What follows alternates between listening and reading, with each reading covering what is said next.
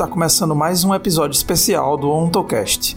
Nesse episódio, eu, Gabriel Carvalho e os camaradas Wenderson Ribeiro e Ian Souza recebemos Weber Lopes Góes, professor do bacharelado em Serviço Social da Faculdade de Mauá, membro do Centro de Estudos Periféricos da Universidade Federal de São Paulo e doutorando em Ciências Humanas e Sociais na Universidade Federal do ABC para falar sobre a eugenia e o racismo no pensamento conservador brasileiro, em particular de Renato Kell, tema do seu livro Racismo e Eugenia no Pensamento Conservador Brasileiro, e os desdobramentos dessa ideologia nas políticas públicas do Brasil até os nossos dias. Mas antes de começar, gostaria de falar da nossa campanha de financiamento coletivo no Apoia-se. Acessando apoia.se barra ontocast, você pode fazer doações a partir de um real que ajudam na manutenção e melhoria do nosso podcast. Conheça as nossas faixas de metas e recompensas. Doando a partir de cinco reais, você tem acesso ao grupo de apoiadores no Telegram. Doando a partir de 10 reais, além do grupo, você participa das lives do podcast e doando a partir de 20 reais, além do grupo das lives, você também concorre ao sorteio de brindes e livros comunistas. Fiquem agora comigo, Gabriel Carvalho, Wenderson Ribeiro, Ian Souza e Weber Lopes Góes.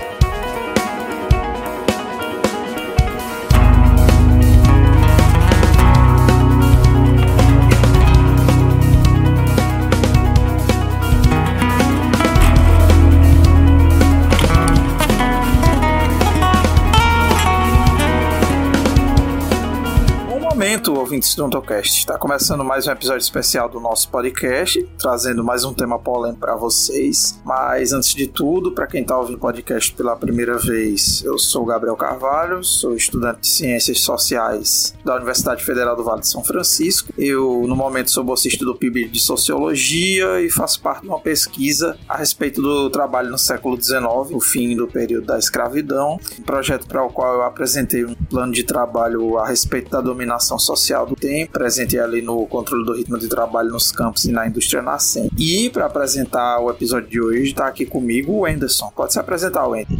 Olá, camaradas. Meu nome é Wenderson, sou militante do movimento negro e da Frente Estadual Baiana pelo Desencarceramento, estudante de pedagogia é, e pesquiso sobre a história do movimento negro brasileiro, é, a formação social do Brasil e o marxismo.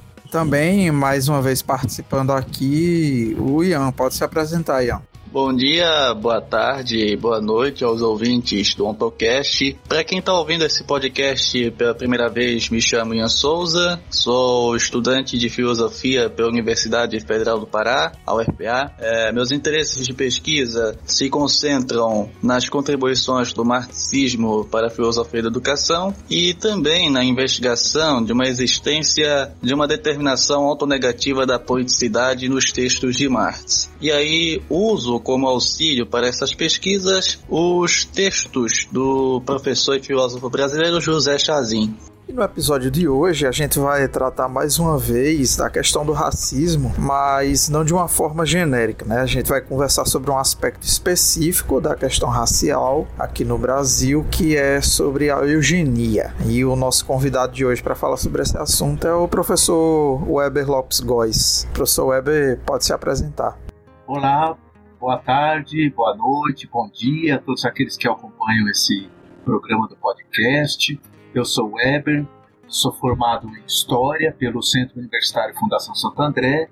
Também tenho uma pós-graduação em especialização em Ciências Sociais com enfoque em Economia e Sociedade. Né? E também eu fiz o meu mestrado nas Ciências Sociais na Unesp de Marília e atualmente eu sou doutorando do é, no curso de pós-graduação em Ciências Humanas e Sociais na Universidade Federal do ABC. E sou docente do curso do ensino superior, na verdade, no ensino superior, no colegiado de serviço social na Faculdade de Mauá. É isso. Acho que não tem forma melhor começar a entrevista do que perguntar para o Weber, né? O que é que foi que te interessou por esse tema? O que é que te levou a pesquisar sobre eugenia no pensamento conservador brasileiro? Então, o meu interesse para estudar o tema, você acaba de me indagar, nasceu de um trabalho que eu comecei a fazer monográfico no âmbito da especialização de ciências, ciências sociais lá no Centro Universitário Fundação Santo André. O meu intento era, era estudar a relação entre pensamento conservador e o racismo no Brasil, não é? E ao é, procurar fazer um estudo sobre a relação entre o racismo e o pensamento conservador, eu procurei é, estudar no primeiro momento as teorias do Conde de Gobineau. Né? Como a gente sabe, o Conde de Gobineau foi um pensador nobiliário que emerge ali no final do século XIX, tá certo?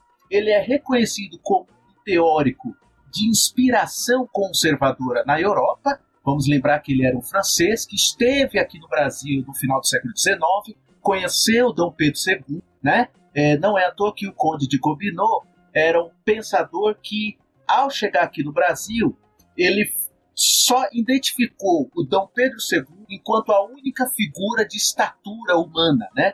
O restante para ele eram grupos e povos é, cuja sua feição era de macaco, de animal e etc, etc.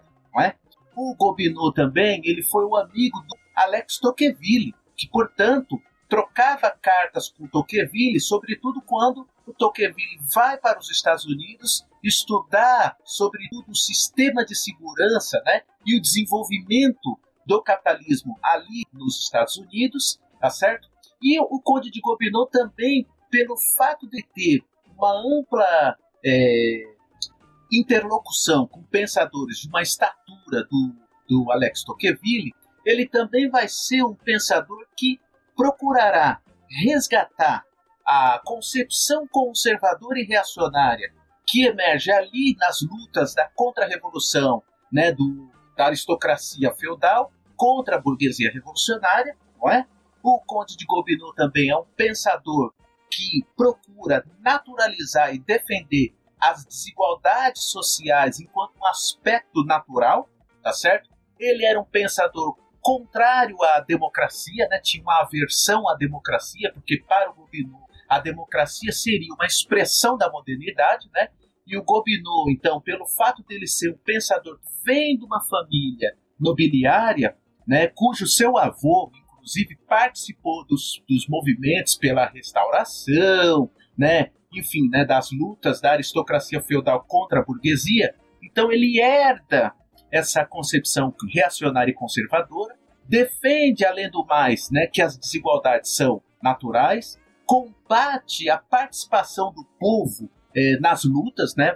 Vamos lembrar que o Conde de Gobineau era um pensador que eh, tinha uma aversão à população, né? Tinha aver, uma aversão, uma certa animosidade ao povo, né? Então ele odiava tudo aquilo que aflorava e que emergia do povo, tá certo? E o Gobineau também, para fundamentar a sua tese de a, o antigo regime, né, que o retorno da floresta deveria ser um projeto societário, ele então vai fundamentar a sua tese a partir de um livro dele chamado Origem das Desigualdades das Raças, tá certo? Que foi um livro escrito aí que resultou em cinco tomos. Esse livro, Conde de Gobineau, ele procura explicar a história da humanidade a partir do desenvolvimento das raças, tá certo? E ele procura, a partir da história natural, defender que, eh, no primeiro momento, a humanidade se desenvolveu a partir do processo de um desenvolvimento histórico né, da raça, leia-se aí a raça ariana, que aliás ele vai tomar esse conceito de raça ariana do Conde Bolivaris, né, que é também um outro nobiliário que fundamenta a tese da existência do ariano conquistador, do ariano superior, do ariano do sangue puro, tá certo? O Gobineau, ao tomar emprestado a teoria do ariano conquistador e superior, ele então fundamenta a sua tese argumentando que a história da humanidade e que a civilização emerge a partir do, das contribuições e do protagonismo do ariano, tá certo? Então ele vai, no primeiro momento, defender a tese de essa imersão, esse desenvolvimento da civilização trouxe grandes conquistas para a humanidade, inclusive na Europa, tá certo? No entanto, como Gobineau é um pensador reacionário e conservador, ele vai também fundamentar nos dois últimos tomos da sua obra que a mistura entre as raças, né? Essa era a concepção naquele momento. A mistura entre as raças levaria a uma degeneração e a um declínio da humanidade. Percebe? Bom, essas teses do Gobineau, ela vai ser rechaçada na Europa, vai ser rechaçada nos Estados Unidos, né, nos países de catalismo que hoje a gente considera como monopolista ou imperialista, certo? Pois bem, o Gobineau também ele tinha uma aversão à ciência. Isso significava que, para o Gobineau, ciência seria uma invenção da modernidade. Por isso que ele procura retomar e explicar a história da humanidade a partir do desenvolvimento das raças. Percebe? Veja só, essa tese do Gobineau vai ser rechaçada até os idos aí de, de 1871, né? Agora, o que, que acontece nos idos de 1871? Primeiro que a Europa tinha vivenciado, estava vivenciando a Comuna de Paris, que foi um levante significativo que colocou a, é, a, no universo da perspectiva emancipatória, pela primeira vez, a possibilidade da emancipação do trabalho, certo? E, ao mesmo tempo, vamos lembrar que a Comuna de Paris também resulta de um caldo histórico de, da classe trabalhadora, que emerge ali em 1848, como nós sabemos, as famosas é, revoluções no interior da Europa, tá certo? Bom, o Gobineau também ele é contemporâneo do Napoleão III. Isso significa então que ele, é, para além da sua concepção reacionária e conservadora, ele também vai beber e vai expressar a lógica do pensamento conservador, sobretudo no período do Napoleão. Isso significa que, para eu entrar na minha, na, na, no quinhão aqui da minha pesquisa, né? Isso significa que o pensamento reacionário, antidemocrático e conservador do Gobineau vai ser assimilado pela burguesia, que passa a se tornar reacionária, conservadora e contrária aos levantes da classe trabalhadora do interior da Europa. Para além disso, vamos lembrar que final do século XIX é um período em que a Europa está sediando o Congresso em Berlim, né, o famoso Congresso em Berlim, que não quero errar aqui na data, mas de 1884 a 1885, que resultou na partilha do continente africano, tá certo? E essa tese do Gobineau vai também ser utilizada para justificar a partilha do continente africano e também vai justificar, de certo modo, o avanço do imperialismo para além do continente europeu. Veja, então, ao estudar o pensamento conservador do Gobineau, eu também me deparei com outros tipos de discussões e de disciplinas que emergem no seu contexto, como, por exemplo, a antropologia física, a teoria do darwinismo social e, mais para frente, a teoria da eugenia, tá certo? Então é nesse quadro que eu procuro e desperto o interesse em estudar o racismo e o pensamento conservador, não é? E aí mais para frente é, eu estudei então, depois que eu estudei o pensamento do Gobineau, eu na realidade eu dei mais um passo que foi estudar é, a imersão do movimento eugenista aqui no Brasil e aí sim a partir do século XX. Não sei se eu me deixei entender, mas esse é um pouco aí um preâmbulo né, que me possibilita explicar aí esses funda os elementos que me possibilitou estudar a relação entre racismo e pensamento conservador. Muito bem. Agora partindo para o tema propriamente dito, eu gostaria que o, o professor Weber esclarecesse para nós e para os nossos ouvintes sobre o que seria eugenia e qual a relação da eugenia com a luta de classe. Então, a eugenia ela é uma disciplina travestida de ciência que tem como seu principal protagonista, o formulador dela, na verdade, é o Francis Galton. O Francis Galton que ele foi primo do Charles Darwin, tá certo? O Francis Galton ele vai elaborar a teoria da eugenia justamente para responder às contradições no interior da sociedade de classe, sobretudo na Inglaterra, né? Então, quais são as contradições daquela sociedade inglesa que o Galton vai tentar, é, vai se preocupar e procurará elaborar elementos para a sua superação, né?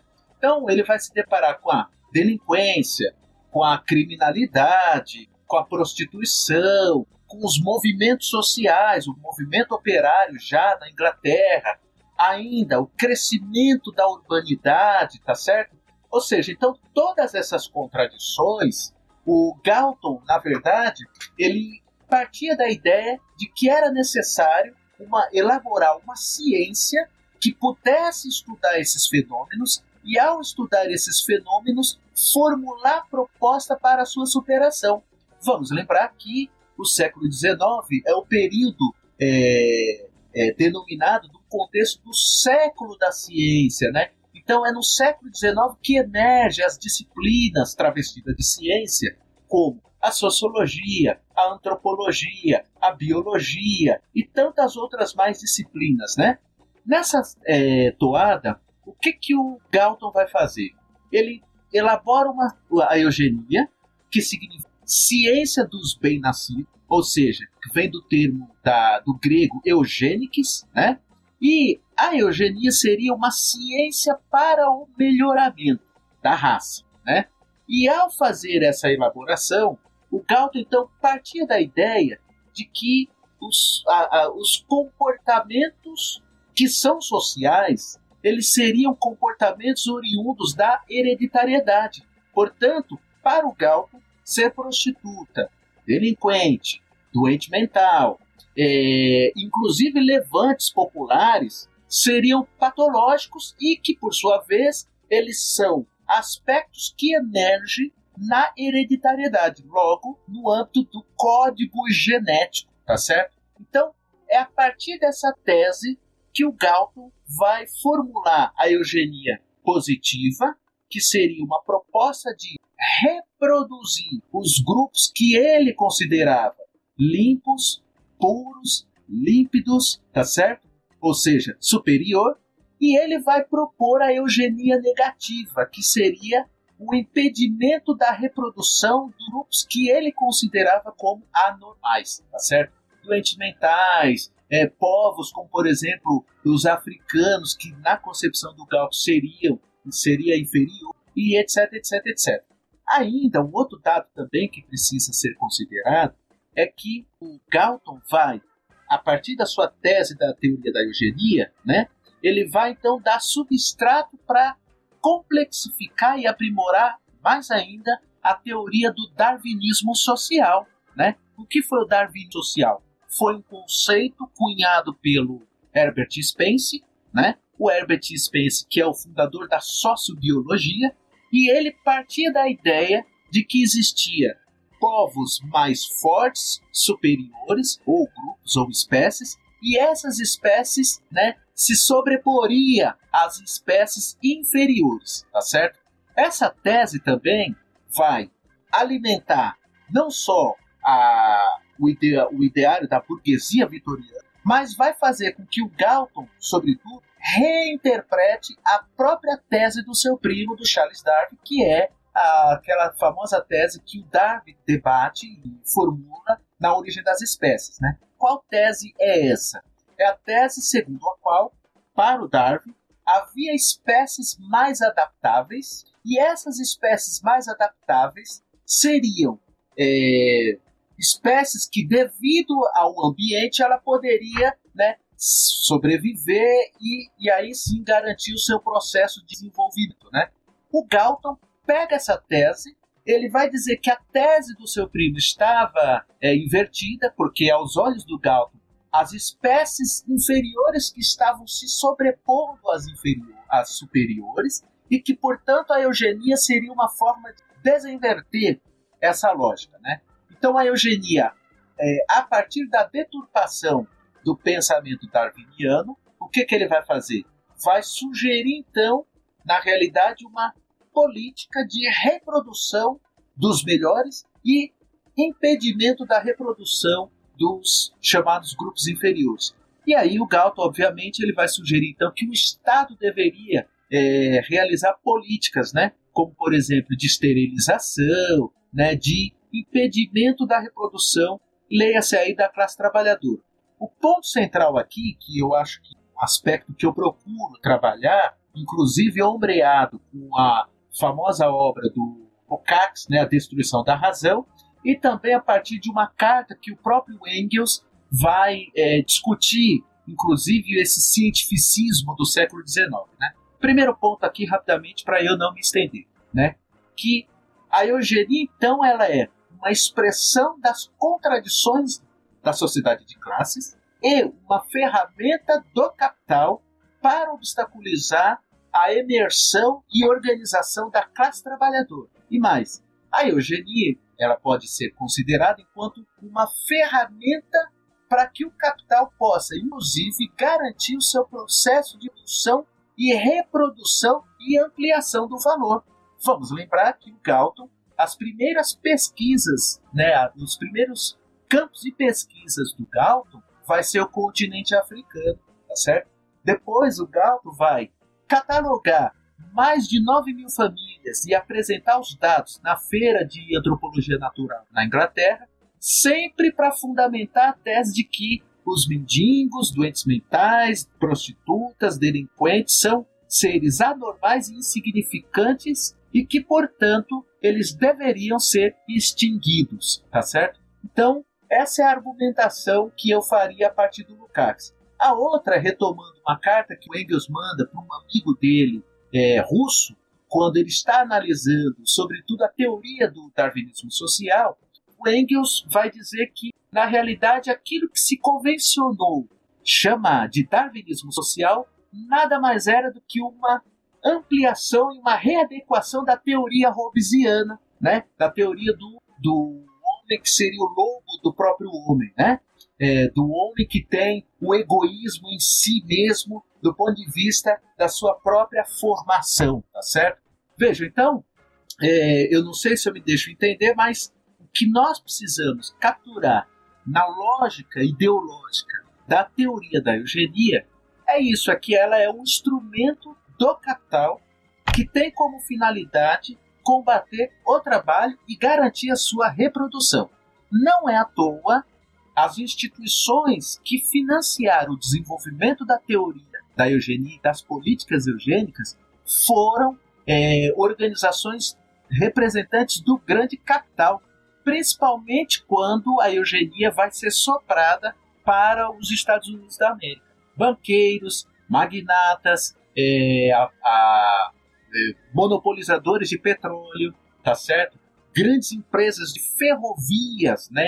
empresas do, do, de aço e etc., eles vão financiar o movimento eugenista né? para que, de fato, a sociedade capitalista pudesse ter tipo de classe trabalhadora específica e, ao mesmo tempo, racionalizar e organizar e mediar as contradições de classes né, sobretudo nos países de capitalismo, tá certo? Então, um pouco esse é, quadro que me parece que daria sustentação, elementos, né, traria elementos para a gente pensar a eugenia, né?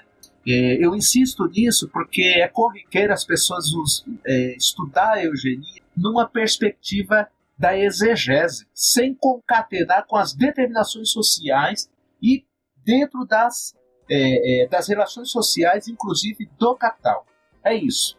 Perfeito, perfeito, perfeito. É, para ir nessa linha das perguntas feitas, eu primeiro queria falar que estou com o livro em mãos, li o livro, uma obra muito interessante e tem um ótimo prefácio do Davidson Faustino, onde ele faz essa ligação entre a sua obra, a importância do Lukács, é, o comparativo com a obra do Chazin, um prefácio muito interessante. Minha pergunta, é, ela vai no sentido da gente tentar entender a influência desse desses autores ou desses ideólogos aqui no Brasil. É, no primeiro capítulo, ao tratar sobre a formação social do Brasil e a objetivação desse pensamento conservador, é, você vai falar do Gobineau, dessa dele ter, ter passado pela aqui pro Brasil e vai colocar a questão da, da mestiçagem, que para alguns autores, é, para alguns autores que se preocuparam em interpretar a questão da miscigenação, a miscigenação era vista como algo negativo. E já para outros, é, a miscigenação era como se chegaria a um, ao branqueamento do, do povo brasileiro. Aí eu queria saber, é, que você comentasse sobre essa disputa entre os ideólogos burgueses sobre como se daria esse processo de eugenia, de branqueamento do povo brasileiro e dessa influência que Gobineau teve entre esses autores. Silvio Romero, Raimundo Nina Rodrigues, é, o Euclides da Cunha, que inclusive o Clóvis Moura tem uma obra falando sobre o quanto ele era conservador. Enfim, eu queria que tu comentasse sobre isso.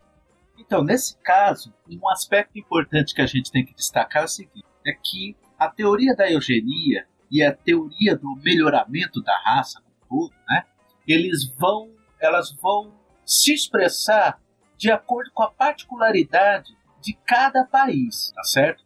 Então, no caso brasileiro, qual que é o ponto importante que eu considero fundamental a gente destacar? Primeiro, é que no Brasil, sobretudo a partir da abolição da escravatura e a partir da consolidação, pelo menos formal, da Primeira República, se começa a discutir aqui no país qual tipo de povo o Brasil deveria ter e qual povo este, uma vez eleito, seria o representante do povo brasileiro, tá certo? O problema é que quando eles olhavam as elites, classe, as classes burguesas, as diversas frações das classes burguesas aqui olhavam para o Brasil, eles viam que o Brasil tinha, primeiro, do ponto de vista é, populacional, os, os descendentes de africanos escravizados eram a maioria. Segundo, quando não a maioria, tinha, havia aqueles que eles consideravam como os mestiços, né? E por fim nós tínhamos aí uma quantidade ínfima de europeus, né, sobretudo imigrantes que começam a vir para cá, para o Brasil, e mais tarde, inclusive, os, os, grupos asiáticos, tá certo? Então, qual que era a preocupação desses autores, né? Como eles eram positivistas e também estavam bebendo da teoria do positivismo, né, sobretudo as ideias importadas, né, é, da França, então eles partiam da ideia de que a república seria o sinônimo de progresso, civilidade, modernidade e por aí vai, né? Então eles vão beber das teorias de historiadores e até teóricos que passaram pelo Brasil, né?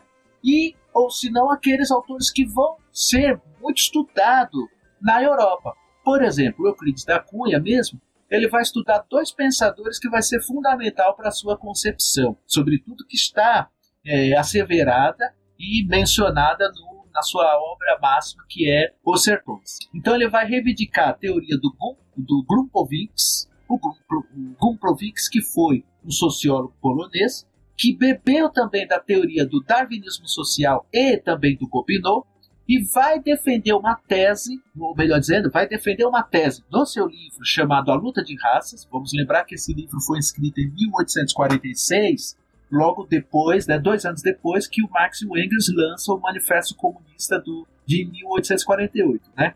E vamos lembrar ainda que no Manifesto Comunista do Marx e o Engels, eles inicia a obra dizendo que o motor das contradições da história é são a, a, o motor da história da humanidade são as lutas de classes, tá certo?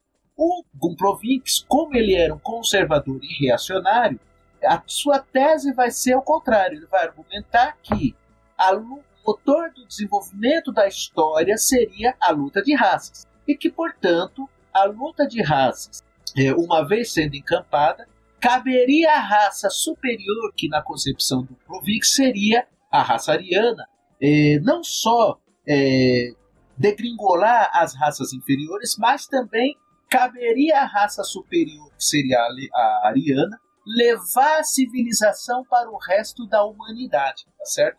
Essa tese do Provix, do, do darwinismo social, vai influenciar o pensamento do Euclides da Cunha, por exemplo, quando ele inclusive está olhando né, o massacre em Canudos. Não é à toa que ele vai defender que os sertanejos eram uma subraça pelo fato deles serem mestiços e etc. Né?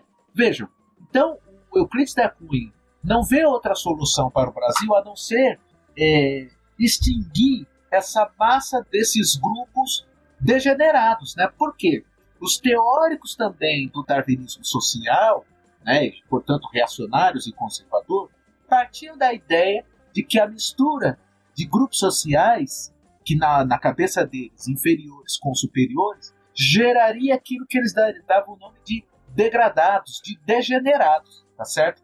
O Silvio Romero vai numa outra toada, né? Também bebendo do darwinismo social, ele apostava na mistura para que o Brasil de fato chegasse a um país eminentemente branco, tá certo? O Nina Rodrigues, que foi o, bem dizer, o seguidor do Silvio Romero, se contrapõe a essa tese, né? Ele partia da ideia de que a mistura entre brancos e negros geraria uma raça de é, mestiços degenerados e que, portanto, a raça branca se correria o risco de ser extinguida, tá certo?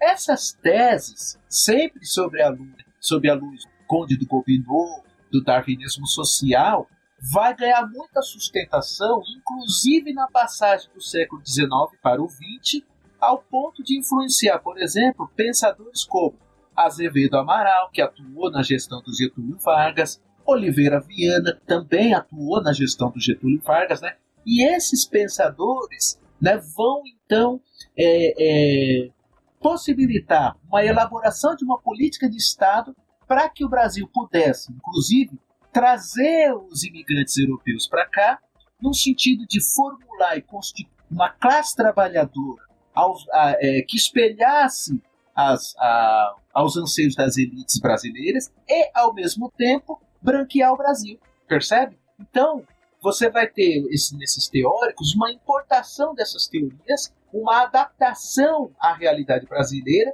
sempre respondendo os interesses das classes no país. Né? Não é à toa que o Azevedo Amaral vai defender que a, o Brasil trouxesse os imigrantes alemães para cá. Né? Vamos lembrar que essa tese do Azevedo Amaral vai ser defendida em 1929, no primeiro Congresso Brasileiro de Eugenia que foi sediado no Rio de Janeiro, percebe? Então essa tese ela vai ganhar capilaridade, né? E não é à toa que o Getúlio Vargas mais para frente vai instituir enquanto uma política de fato é, é, de imigração no sentido de ampliar aquilo que o Getúlio Vargas ansiava que era nacionalismo no Brasil e, ao mesmo tempo, construir um povo brasileiro, leia-se povo branco, tá certo?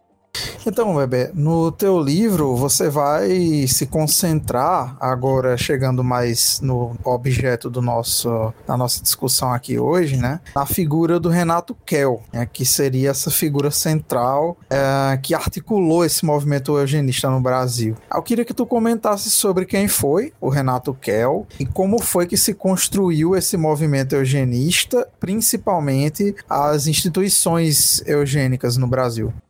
Renato Kell, ele foi um farmacêutico e médico. Ele é da região de Leira. Ele, pelo fato de também ser é, oriundo de uma família é, alemã, né? Sua família vem para cá com as revoltas de 1848. Há discussões ou histórias que o seu avô fez o parto do Nicolau Vergueiro aqui em São Paulo, né?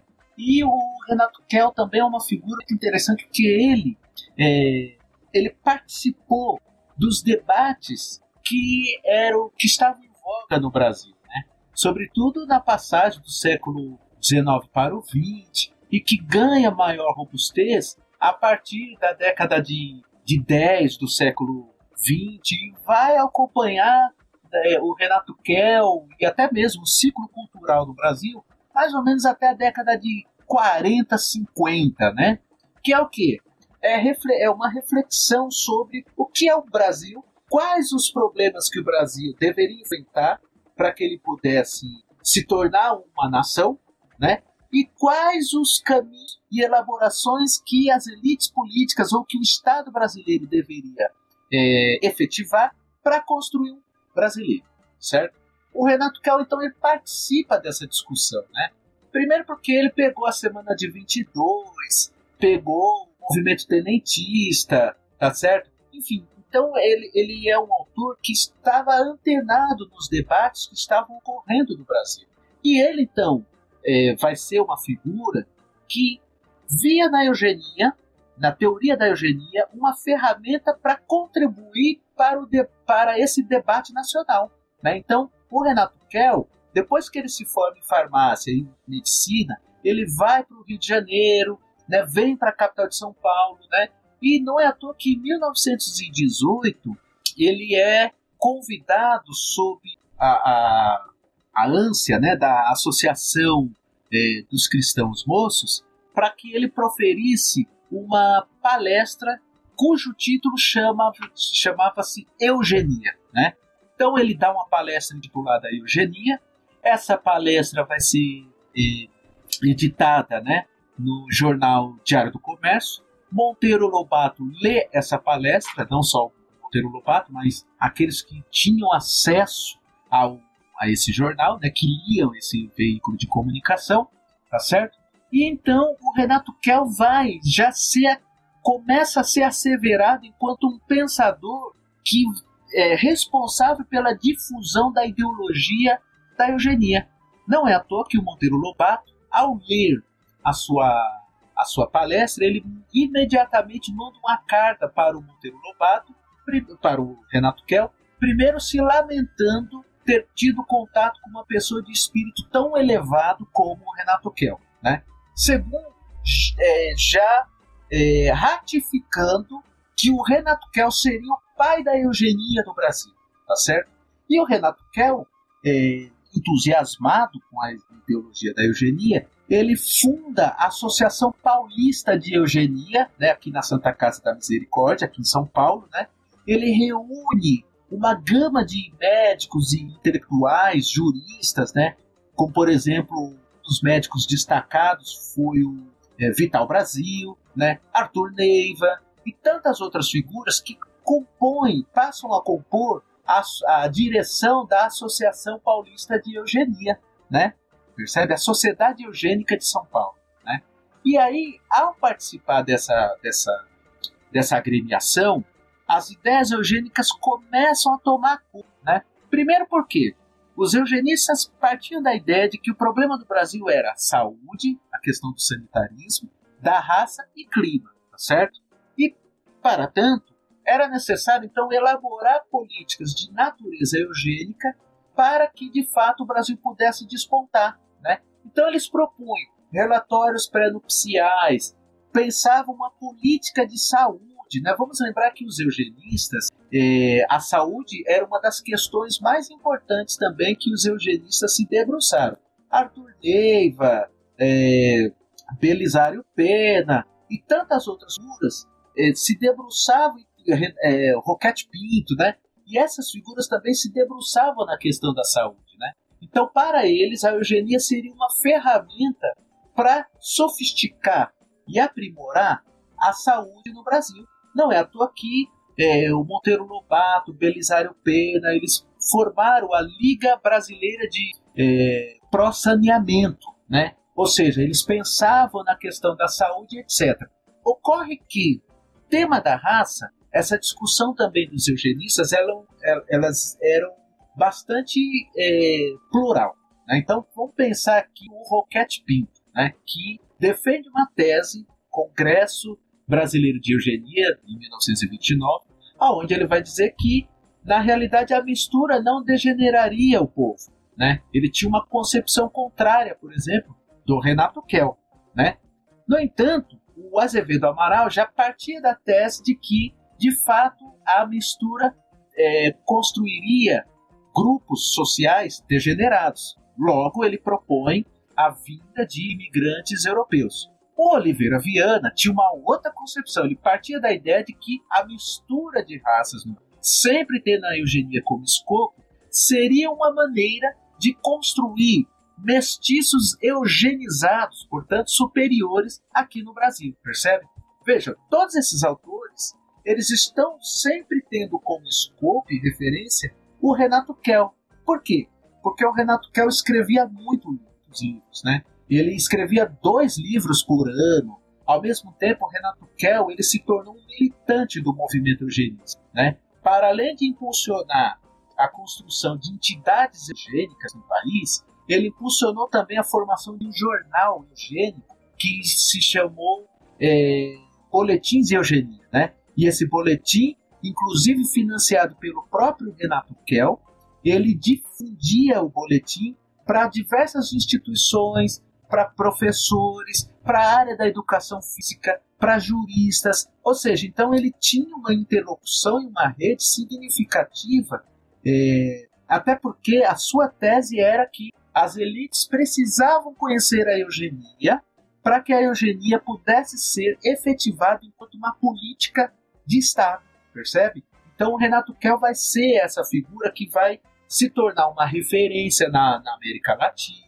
vai se tornar uma referência para fora né, do Brasil. Ele trocava cartas, ele trocou cartas com Charles Davenport. O Charles Davenport foi uma das figuras mais representativas do eugenista norte-americano, tá certo? Ou seja, então ele vai para a Alemanha conhecer os pedigrees, conhecer as experiências eugênicas na Alemanha. Então veja, o Renato Kell vai ser uma das principais figuras. Ele abre o primeiro Congresso Brasileiro de Eugenia com a sua palestra, né, historicizando o que foi o movimento eugenista no Brasil, tá certo? É, ele também é, é, impulsiona a realização do primeiro concurso de crianças eugênicas no Brasil, percebe? Ou seja, então ele foi um militante do comunista e graças ao Renato Kell é que, é, sob o convite do, do Oliveira Viana, ele participa da, da, de uma comissão que vai pensar o Ministério do Trabalho na gestão do Getúlio Vargas e não é à toa que em 1934 na Constituição, na segunda Constituição Federal aqui do Brasil, né, pós aí Primeira República, o a educação vai ser um espaço privilegiado para a consolidação e realização da eugenia aqui no Brasil, percebe? Então, o Renato Kell é uma muito importante do ponto de vista dos eugenistas, né, obviamente, mas que de fato ele vai ser muito é, reivindicado, tanto pelo Oliveira Viana, Azevedo Amaral, as suas obras, né, ele mesmo ele tinha uma função muito interessante que era difundir ao escrever seus livros, mandar, ele enviava pelo livro para figuras é, é, centrais. Aliás, até tem uma carta dele, do Getúlio Vargas, agradecendo o Renato Kell pelo envio de um exemplar de um livro que o Renato Kell havia acabado de publicar. Certo. Então, professor Weber, no terceiro capítulo do seu livro, você fala de, de que a eugenia seria uma espécie de religião. Você poderia discorrer um pouco sobre essa sua afirmação? Na verdade, essa é uma afirmação do Renato Kell. O Renato Kell, ele partia da ideia de que, ele, ele na verdade, ele está denominando como religião, mas nós temos que é, aqui tomar emprestado a metodologia né, do famoso Walter Benjamin. Né? Nós temos que fazer uma leitura contrapelo desse conceito que o próprio Renato Kell vai difundir na sua obra. Na realidade, essa nova religião que o Renato Kell vai propor seria é, aquilo que hoje nós poderíamos é, argumentar como uma difusão de uma ideologia. Ou seja, a eugenia deveria ser encampada enquanto um projeto ideológico, enquanto uma política social no interior das relações sociais no Brasil, tá certo? Então ele vai chamar a religião por quê? Porque ele partia da ideia de que para que ela vingasse, ela deveria ser é, conhecida, almejada, asseverada, difundida, tá certo? Mas, antes de tudo, aos olhos do Renato Kell, conhecida. E para que ela pudesse ou melhor dizendo, uma vez que ela for conhecida, ela seria mais facilmente difundida, né, inclusive nos setores que o Renato quer apostar, que eram nos setores das elites. Né? Então ele partia da ideia que os juristas deveriam conhecer a eugenia, os médicos deveriam conhecer, os educadores deveriam conhecer, os gestores públicos deveriam conhecer. Então ela quase que ganhava uma, um status de religião nesse sentido, né? Mas se nós, de novo, retomando o Benjamin, é, fizermos uma leitura contra Pedro, o que o Renato Kell está propondo é uma, uma que a eugenia se torne de fato uma ideologia. Não é à toa que o Renato Kell também ele tinha uma coisa muito interessante. Ele, ele distinguia eugenia de eugenismo. A eugenia seria o estudo da raça, né, para o melhoramento da raça. O eugenismo seria a elaboração que os estudantes eugênicos realizavam sobre determinados aspectos e ela seria então a objetivação da eugenia, entende? Então, por exemplo, a esterilização, que o Brasil foi teatro, sobretudo na década de 30, 40, 50, né? E que passou a ser denunciada com os movimentos antimanicomiais a partir da década de 70 e que despontou na década de 80, os manicômios, por exemplo, é, eles realizavam, ainda que ilegal, esterilizações de doentes mentais, dos supostos doentes mentais, né? Percebe? É, outro dado também que a gente pode até considerar expressão da do eugenismo é a segregação espacial. Veja como se for a cidade de São Paulo, o famoso Centro Velho e até o Centro, né? Eles estão calcados em políticas é, higienistas que na realidade expressam os anseios da ideologia da eugenia. Né? Vamos lembrar, por exemplo, a formação da Avenida Paulista, aquela região que a gente conhece, Campos Elíseos, o bairro Higienópolis, o próprio nome por si só já, né, já menciona né, o que é esse bairro, tá certo? Bairro onde, cujas suas elites até resistiam né, à, à construção de uma estação, né? Vejam, nós que somos da classe trabalhadora, que gostaríamos, infelizmente, que temos a necessidade de ter um transporte é, viável, aí, que pelo menos é, a gente tenha um melhor conforto, né, entre aspas, a elite nem metrô quer. E hoje, quem mora ali naquela região de Higienópolis tem mais ou menos três metrôs à disposição deles. E nós aqui, por exemplo, se vocês pegarem a Zona Leste de São Paulo, carece de transporte público, né? Até hoje está se esperando, vamos pegar o bairro de Cidade Tiradentes, um metrô, que inclusive há, há, digam as más ou boas línguas, que o metrô aqui na cidade de Tiradentes vai chegar só em 2050, tá certo? Veja, então eu estou fazendo todas essas, essas costuras para demonstrar o seguinte, que o eugenismo é a objetivação da eugenia. Logo, ela é a objetivação a concreção da ideologia da eugênia, dos projetos eugênicos, tá certo? Então, o Renato Kell ele tinha essa ânsia, né?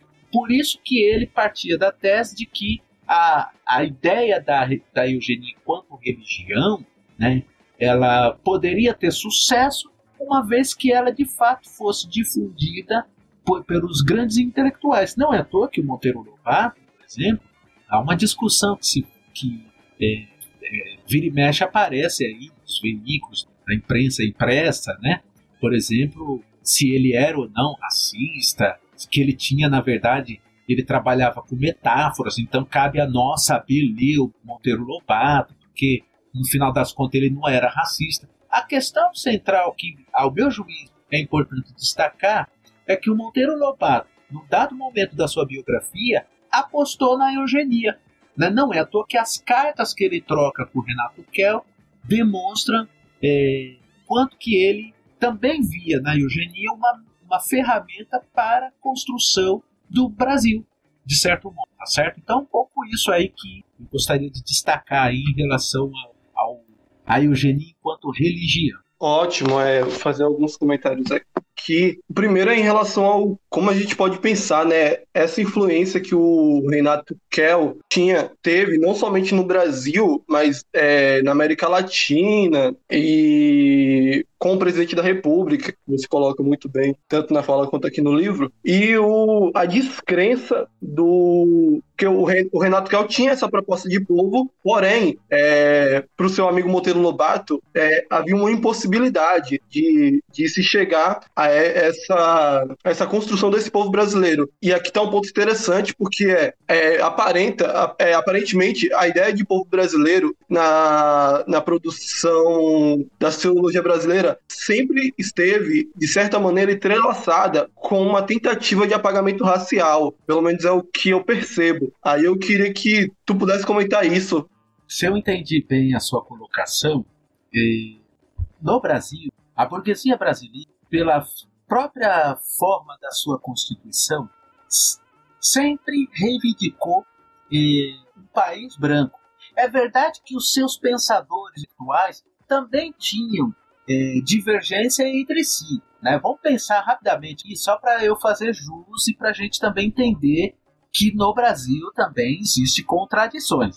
Então, vamos pensar, o Alberto Torres, por exemplo, ele tinha uma outra concepção de, de constituição do povo, né? Tá certo? É, não é à toa que ele combatia as teses de importação das teorias do Nietzsche, até do Gobineau. O Manuel Bonfim também tinha uma outra concepção de país, né? não é à toa que ele vai é, se contrapor a essas reflexões do determinismo biológico, do darwinismo social e etc. Isso é uma coisa. O problema é que as teses que se tornaram hegemônicas não foram é, a do não foi, por exemplo, a do Manuel Bonfim, né? O do Alberto Torres vai no outro sentido, né? É que aqui caberia uma outra discussão para entender o pensamento do Alberto Torres, né? Não é o caso a gente entrar aqui, né? Mas de qualquer maneira, é, um aspecto que a gente tem que destacar é que havia uma crença relacionada à formação do Brasil, o sucesso do Brasil, e que este só poderia ser concretizado a partir da constituição de um povo brasileiro. E esse povo deveria ser branco. Ao mesmo tempo, havia uma crença de que a instituição que deveria conduzir esse processo seria o Estado. Então perceba que a relação entre Estado raça, né, é, estava muito bem concatenada e era também um aspecto que convidava os teóricos a refletir sobre os destinos do Brasil. Né? Então, é, vamos pensar aqui o Batista de Lacerda, né, que defendeu uma tese em 1911 no Congresso Internacional das Raças, na Inglaterra, é, a tese dele sobre o mestiço do Brasil, onde ele vai sugerir que o Brasil deveria impulsionar a, a mistura, de, a miscigenação no país, para que depois de 100 anos o Brasil pudesse ter um povo branco. Né? Em 1932, o Oliveira Viana publica uma obra chamada Raça e Assimilação, onde também ele apostava na arianização do Brasil. Né? É, ele publica também uma obra antes do, do Raça e Assimilação, a evolução do povo brasileiro, onde também ele já vai fazer um diagnóstico acreditando que o Brasil de fato pudesse ser é, branco, tá certo? Na mesma toada, né, nós vamos ter uma figura, o Gilberto Amado, deputado federal aqui no Brasil, ele foi uma figura que também defendia que o Brasil não tinha povo e que, portanto, um Estado forte deveria conduzir o processo da elaboração e da constituição do povo no país. Veja, parece que essa minha argumentação pode estar desconcatenada do tema, mas ela não está. Ela não está por quê? Porque os teóricos da, do conservadorismo e do reacionarismo no Brasil, eles expressam aquele contexto que nós conhecemos muito bem, sobretudo com a gestão do Getúlio Vargas, que é aquela conciliação do moderno com o arcaico. Ou seja, se mantém aquela lógica daquele estatuto colonial, né, para usar uma expressão do Fran Fernandes, e ao mesmo tempo se impulsiona um processo de modernização sempre reacionário, tá certo? Então esses teóricos eles estão nessa seara, né? eles estão pensando esses projetos. E a população negra no Brasil nunca foi alvo, ou melhor dizendo, nunca foi considerada um segmento do Brasil, né? ou seja, um, um elemento que, pode, que compunha o povo brasileiro. Logo, a saída seria essa mesma, a segregação, o impulsionamento da, da miscigenação, mas a criminalização, vamos lembrar que o Código Penal de 1892 logo depois da, da Constituição da Primeira República, quem eram os, os alvos das criminalizações? A capoeira, as bezendeiras, as curandeiras, né? a questão da lei da vadiagem. Vejam, se construiu mecanismos de barragem do negro brasileiro, né? e esses mecanismos de barragem representavam os anseios da classe burguesa brasileira, né? que era o quê? Para usar uma expressão do Clovis Moore, né? o Brasil teria que ser branco, civilizado, capitalista e cristão. Logo, o negro no Brasil não entrou neste projeto elaborado pela burguesia brasileira. Nesse sentido, então, o Brasil tem, é, sempre teve essa aposta para o branqueamento. Só que ele tem metodologia. A burguesia brasileira ela tem as suas peculiares metodologias. Segrega, mata, extermina, percebe? Obstaculiza, por exemplo, o acesso a políticas sociais, né, é, política de empregabilidade, etc, etc, etc. Eu não sei se eu respondo, mas o, a ânsia do Brasil branco, aliás, ainda perdura na sociedade brasileira. Responde sim, responde sim, responde muito bem. É, anteriormente, tu colocou a questão do, do, que é, do que é algo interessante dos médicos, é, de, dos, de grandes dos eugenistas brasileiros serem da medicina. E é um outro ponto também é que outra grande parte desses eugenistas são juristas, são do direito. Aí eu queria pegar com a questão é, do encarceramento. Você tem um artigo, é o encarceramento enquanto mecanismo de eugenia contemporânea no Brasil, um artigo interessantíssimo que vai colocar o quanto o encarceramento em massa da população negra é um projeto eugenista.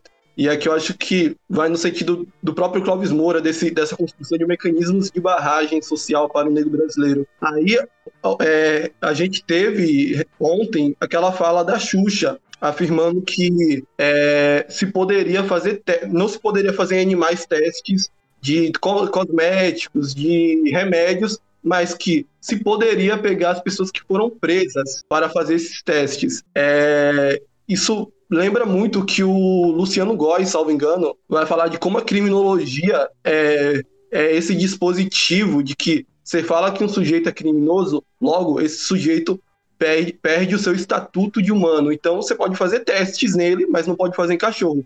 Você pode o encarcerar sem julgamento, pode jogar dezenas é, de presos em uma, em uma prisão pequena, em uma cárcere pequena, e isso não choca, porque esses sujeitos não são humanos. Aí eu queria saber qual a relação do encarceramento com a eugenia. Então, ó, rapidamente, tem uma coisa muito interessante que eu queria destacar, já que você falou de você é, sugeriu ampassando, você mencionou né, essa importância de médicos, né? Lembra disso? Médicos etc. Né? Só para vocês terem uma ideia, ó, os sócios fundadores que assinam a ata da da formação da entidade, né, da Sociedade Paulista Dia, né? Ó, só para vocês terem uma ideia, se você tira, eu posso até ler, ó, alguns dos nomes, ó, Franco da Rocha, Arthur Leiva, Xavier da Silveira, Arnaldo Vieira de Carvalho, Ovídio P Pires de Campos, Celestino é, Borrou, Franco da Rocha, Vital Brasil, vejam aí, ó, é, quem mais? Diogo de Faria, Clemente Ferreira, Renato Kel, Alves Lima, Caetano de Duarte, Emílio Ribas e Vieira Bittencourt.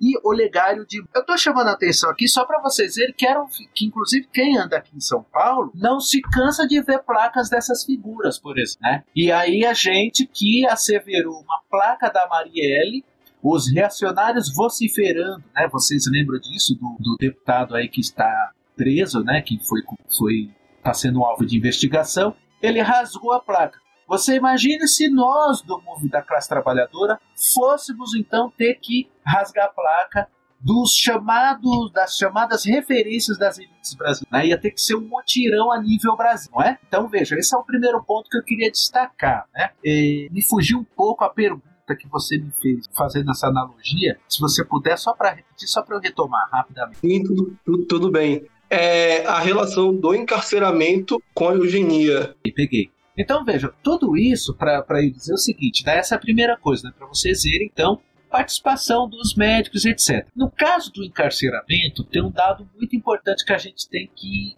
é, fazer algumas mediações. Vamos pensar aqui, ó. Na época em que o movimento eugenista emerge no Brasil, o seu ápice vai se dar ali na década de 30 e mais ou menos até 40 e 50 tá certo? No Brasil, se a gente for olhar do ponto de vista histórico e a origem do encarceramento, na realidade não havia ainda uma eh, como é que se diz? Um número significativo de pessoas encarceradas e mais, nem um número significativo de, de instituições prisionais, conforme a gente conhece hoje, né, eh, no, no Brasil, por exemplo, e pegar aqui no caso de São Paulo. tá certo? A gente sabe que esse pipocamento de unidades prisionais, sobretudo aqui em São Paulo, se deu a partir do, do massacre do Carandiru, né?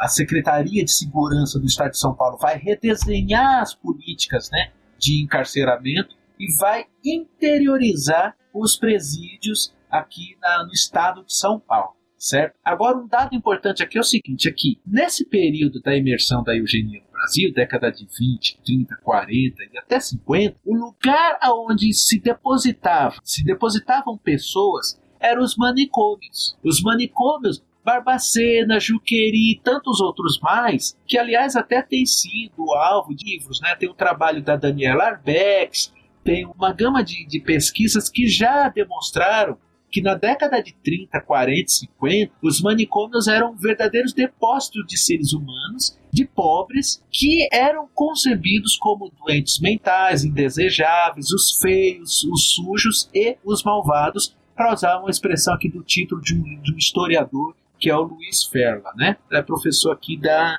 Federal da, de Guarulhos. Bom, mas enfim, é, na medida em que o capital vai se, vai se complexificando no Brasil e tomando outros contornos, sobretudo a partir da década de 80 e 90, nós vamos ter um aumento significativo de presídios. E esse aumento toma mais, mais conotação, mais vulto na virada do 20 para o 21. Né? Então a tese que eu, que eu argumento nesse artigo e tem sido também uma tese que eu tenho elaborado pesquisa do doutorado, é que houveram outros contornos no que tange ao eugenismo e que hoje ele se expressa também no interior dos presídios. Por quê? Aqueles depósitos de seres humanos que nós acompanhamos na história do Brasil na década de 20 e 30, né, volta a dizer, até 40 e 50, os depósitos de seres humanos que nós é, é, acompanhamos hoje são os presídios do Brasil. Não é à toa que o Brasil já está chegando a quase 800 mil pessoas presas.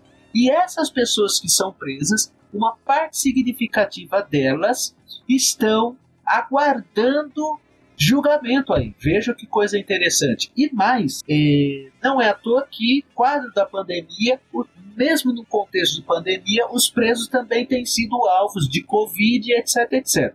Bom, a prova ainda é, cabal, o argumento nosso aqui, que a eugenia do ponto de vista da ideologia, ou seja, o eugenismo, se expressa também na vida cotidiana, ao ponto, por exemplo, da gente ter acompanhado aquela fala da, da rainha dos baixinhos, né? Aonde ela vai dizer que os presos, já que eles vão morrer mesmo, já não vão sair, vão ficar lá mais de 60 anos, então eles de, devem, na verdade, serem alvos de é, experiências de vacina e tantas outras coisas mais. Essa é uma tese interessante porque e ao mesmo tempo miserável e que expressa o reacionarismo e conservadorismo e o racismo à brasileira, né? Essa é uma tese que, é, na realidade, só enrobustece o argumento dos eugenistas, que é o quê? Os eugenistas, eles olhavam a sociedade, como eles eram positivistas, então eles olhavam e bebiam das ciências naturais, né, da biologia, etc. Então eles olhavam a sociedade como se fôssemos um, um monte de espécies. Então, os presos são espécies que, aliás, se a gente considerar o discurso da, da Rainha dos Baixinhos, é um, é um discurso que coloca os presos abaixo dos animais. Vejam que, vamos lembrar que a eugenia é um pensamento anti-humano. O reacionarismo e o conservadorismo é um pensamento anti-humano. Vamos lembrar as pistas que o Lukács nos deu na destruição da razão. O irracionalismo, o reacionarismo e o conservadorismo é uma ferramenta anti-humana, inclusive contra o progresso da humanidade. Então, quando a Rainha dos Baixinhos é, é, expressa a sua concepção, ela está ideologicamente é, reproduzindo uma concepção anti-humana, reacionária, eugênica, mesmo que ela não tenha lido Gal, mesmo que, que ela não tenha lido Nietzsche, por exemplo, tá certo? Ou seja, a ideologia, ainda pensando e até mesmo recuperando as elaborações do Marx, na Marx e Engels na, na famosa ideologia alemã, no Manifesto Comunista, né? na contribuição à crítica da filosofia, ou melhor dizendo, contribuição à crítica da economia política e etc. E na própria contribuição à crítica da filosofia do direito de rede, a ideologia não é um ente descolado das relações sociais. E ela, na verdade, as ideias se tornam ideologia na medida em que ela, de fato, né, é apropriada, né, ou seja, se reproduz no interior das relações sociais. Então a Xuxa, né, é, quando ela expressa aquela, aquela concepção dela, e depois eu li um artigo apontando que ela pediu desculpa na madrugada, né? Mas já foi tarde, porque ela reproduziu e expressou ideologicamente um tipo de projeto e de ideário que coaduna com o projeto societário das burguesias brasileiras. E mais, vamos lembrar, aquela moça que xingou um jogador de macaco e disse que estava dando, ela gritou também, né? Vamos lembrar que para é, é, a ideologia ela também manifesta a consciência do indivíduo que reflete a relação social na qual ele está inserido, percebe? Então, obviamente que mesmo ela pedindo desculpa, ela já manifestou, se manifestou ideologicamente, mesmo que ela não tenha lido Gal, mesmo que ela não tenha lido Renato Kell, mas ela expressou um pensamento anti-humano né, que é o que? Ao invés de sugerir outras políticas para os presos, como por exemplo desencarceramento, né, as melhorias nos presos, já que é para aprender, não. Ela vai propor o quê? Que os, que os presos deveriam ser objeto de experiência, né? É, já que os, eles não fazem nada, então eles deveriam dar sua contribuição para a humanidade. Veja que coisa interessante. Então, é isso que eu quero que eu venho argumentando, inclusive nesse artigo que você mencionou, né?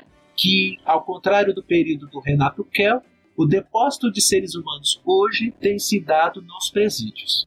Ótimo, ótimo, camarada. É, e para finalizar, mais uma pergunta que o papo tá ótimo, mas já vamos para o final é a questão de. Ah, é importante comentário. O pedido de desculpa da Rainha dos Baixinhos foi tipo: eu me expressei mal. Em momentos nenhum ela coloca o que ela disse estava errado, ela só coloca que se expressou mal. É, um ponto que eu queria perguntar é: ah, porque a gente teve sempre a eugenia sendo estudada né, nas instituições como a universidade. Aí eu queria saber se há ainda isso, se mudou de nome. É, é porque, por exemplo, eu vejo muito debate na geografia sobre a gentrificação, que para mim é um debate da eugenia nesses espaços sociais. Mas se, usa, se utiliza outros termos para se debater com essa nomenclatura. Aí eu queria colocar isso e, é, e falar sobre. Você falasse sobre também essa atualidade da eugenia, que quando se fala de eugenia, se pensa muito em algo do século XX,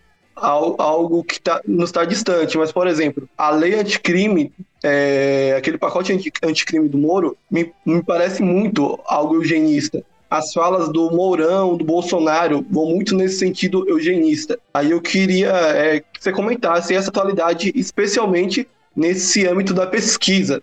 Se permanece essa pesquisa da eugenia. Então vamos lá, vamos. Eu acho que eu vou tomar um tempão aí, mas espero que eu seja feliz, né? Acho que primeira coisa, né, ainda é, ombreada com a reflexão que eu fiz anteriormente sobre a função da ideologia. Né? Vamos pensar aqui é, a questão do pacote anticrime. Então, veja, o termo biometria ele nasceu justamente por, por é, a partir um, da elaboração de um eugenista, amigo do Galton e que trabalhava com Galton nas pesquisas eugênicas, que é o Carl Persson. O Carl Persson foi o fundador da estatística enquanto uma ciência. Né? Ele partia da ideia de que a estatística seria uma forma de demonstração e de ratificação da ciência a partir dos dados estudados, percebe? E o Carl Persson tem uma coisa interessante, não é à toa que os eugenistas trabalham muito com dados e, é, matemáticos, com, né, é, com, estatística e etc. O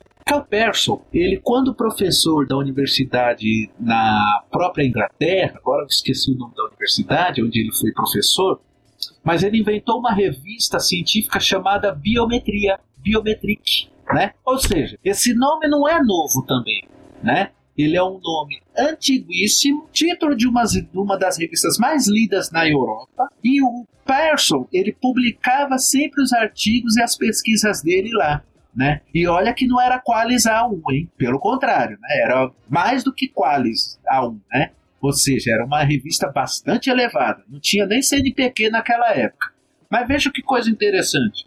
É que essa revista, ele partia, ele difundia a importância da catalogação e unificação dos dados. A tese que eu venho defendendo é o seguinte aqui: na época do Gal, não havia desenvolvimento das forças produtivas que pudesse de fato informalizar os dados e informações das pessoas. Hoje, com o desenvolvimento das forças produtivas, já há possibilidade de unificar informações, inclusive para garantir aquilo que eu procuro denominar de dominação de classes. Eu não gosto muito desse termo controle social, porque me lembra muito uma análise do biopoder do Michel Foucault e não responde do ponto de vista de combate às formas de produção e reprodução do capital. Tá certo? Então veja, o Moro pode ser que ele não tenha ali Cal e nem o Persson. No entanto, do ponto de, de vista ideológico, ele sabe, ele, ele tinha a dimensão de que catalogar,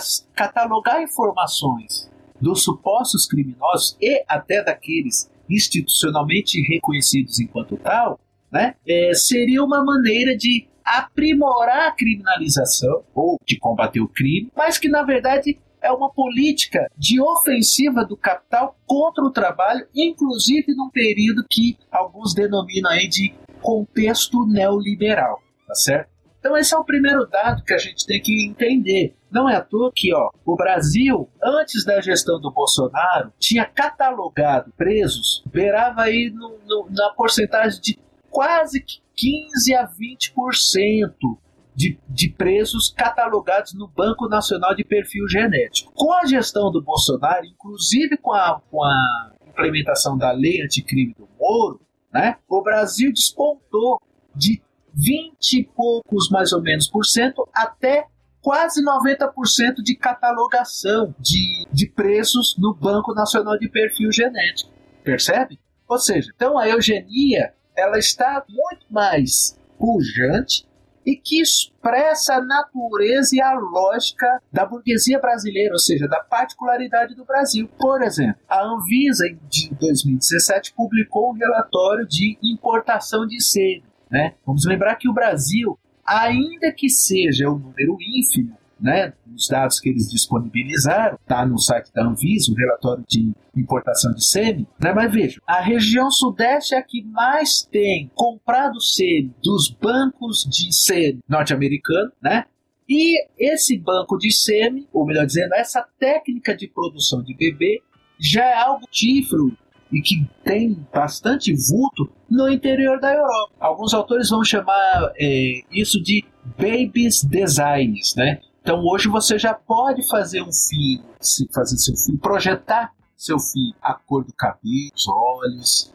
né? Nariz, boca, enfim, você você desenha o seu filho e ele, em tese, vai nascer da maneira de como você elaborou. Isso é a eugenia que alguns autores dão, denominam de eugenia liberal, né? E está muito em voga na Europa, na Suíça, né? É, enfim, nesses países nórdicos, Islândia e por aí vai, tá certo? Isso é uma coisa. Nos Estados Unidos também tem ocorrido isso, né? Veja, então, é, pensando a, a, a, a atualidade, ela está presente na nossa vida cotidiana, né, devido ao desenvolvimento das forças produtivas e os contornos que ela tomou, percebe? Então é um pouco nesse sentido que a gente tem que pensar, né, a eugenia. Né? Então, quanto o aprofundamento da segregação espacial, o, o hiperencarceramento, vamos lembrar, esse redesenho das clínicas, das comunidades terapêuticas. Hoje nós não temos os manicômios de um porte como o Juquiri. No entanto, houve uma descentralização e um pipocamento de comunidades terapêuticas que, inclusive, sob a, a o guarda-chuva do setor evangélico, que, inclusive, são dados também que eu venho trabalhando na tese, é, já há estudos demonstrando, pesquisas em inspeção, demonstrando que as clínicas de recuperação, embora elas sejam pequenas, mas os chamados loucos e doentes mentais ainda são torturados, castigados e tantas outras coisas mais, tá certo? É, no caso da geografia, né, você mencionou aí o debate da gentrificação. Nós sabemos, por exemplo, o famoso é, Neil Smith, né? Ele já vem também fazendo essa reflexão da gentrificação calcado, Nítica também, higienista, né, denomina higienista, e eu tenho trabalhado na minha tese que na realidade é uma política eugenista na contemporaneidade, né, vide a guerra às drogas, vide o combate às chamadas cracolândias da vida e etc. Né.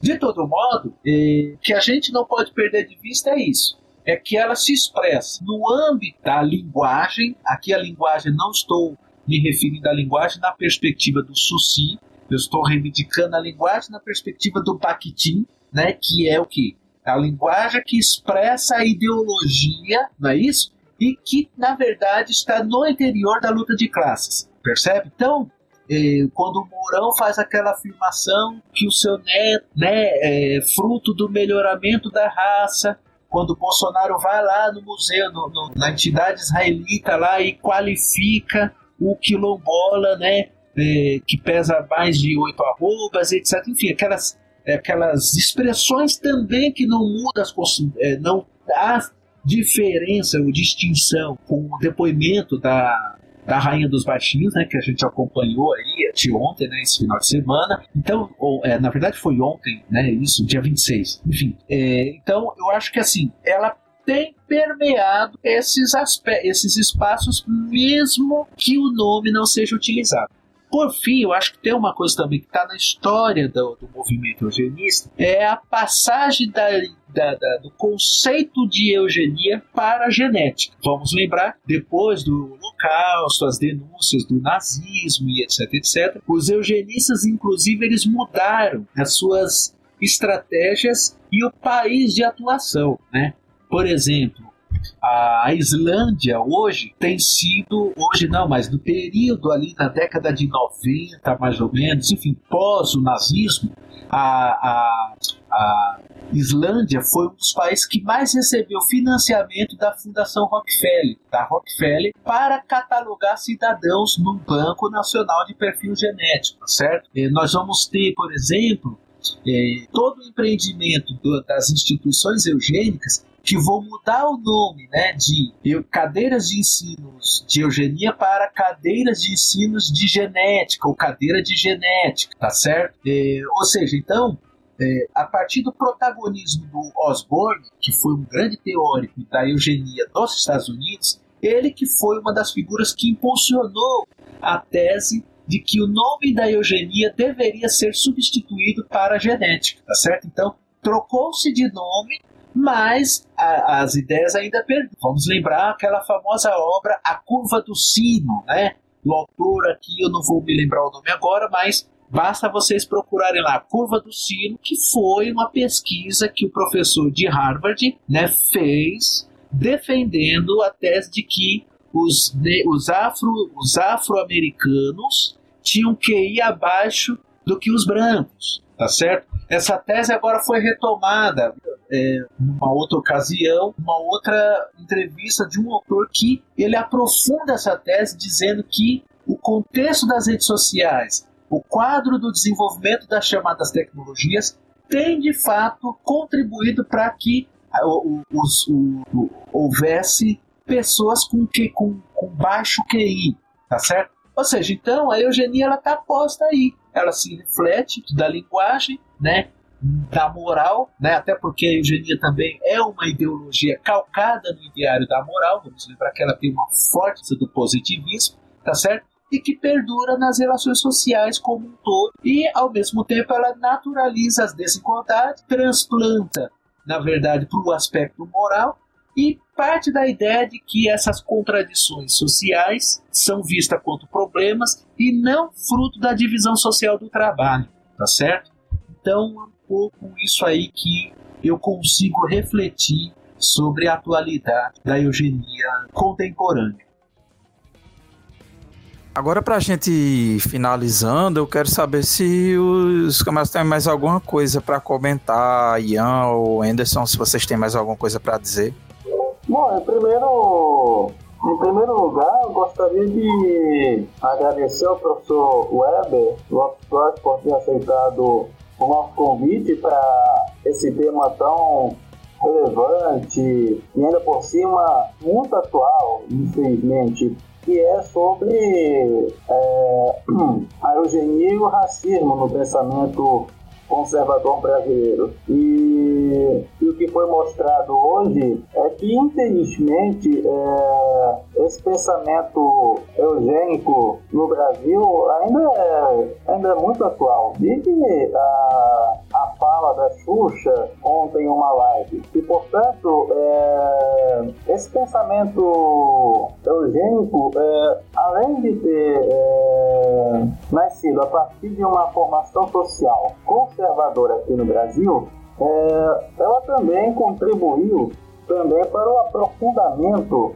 é, das divisões entre as classes sociais para o aprofundamento da desigualdade social aqui no Brasil. E, portanto, trazer esse tema ainda é, ainda é de grande importância, principalmente para nós comunistas que lutamos pela emancipação humana da emancipação de toda a humanidade. É, então, eu gostaria primeiramente de agradecer ao camarada Weber por ter aceitado participar do OntoCast, ter dado essas ricas contribuições importantes para a gente entender é, a formação social do Brasil e o Brasil contemporâneo, mostrando aí como é tão importante o debate da eugenia. E também indicar aos ouvintes, a quem nos, a quem nos ouve aí, o livro do Weber que lá no perfil do Instagram dele você encontra, ele tá vendendo, você encontra, enfim, em vários sites, que é o livro que trata do que a gente trouxe com de maneira mais detalhada, mais rica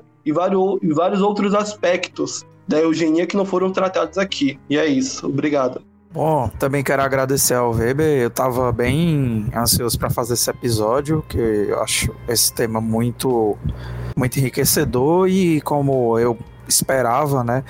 É, várias das coisas que a gente conversou aqui, inclusive, vão ao encontro, né? Do, de coisas que eu estou estudando na minha pesquisa também. Então, achei particularmente interessante e, e muito muito bacana essa conversa hoje. Então, reitero aí meu agradecimento, né, a você por ter aceitado nosso convite e reitero também a indicação, né, de Wendy que o pessoal procure os artigos, mas em especial o livro do Weber que está disponível aí para ser comprado pela internet é um, um livro bastante interessante e esse tema é extremamente importante, extremamente atual, porque ele traz vários, várias reflexões, vários insights aí para essa discussão sobre o racismo no Brasil, que não tem como a gente discutir sem passar por essas, pelas políticas eugenistas no Brasil, que estão na raiz de várias das políticas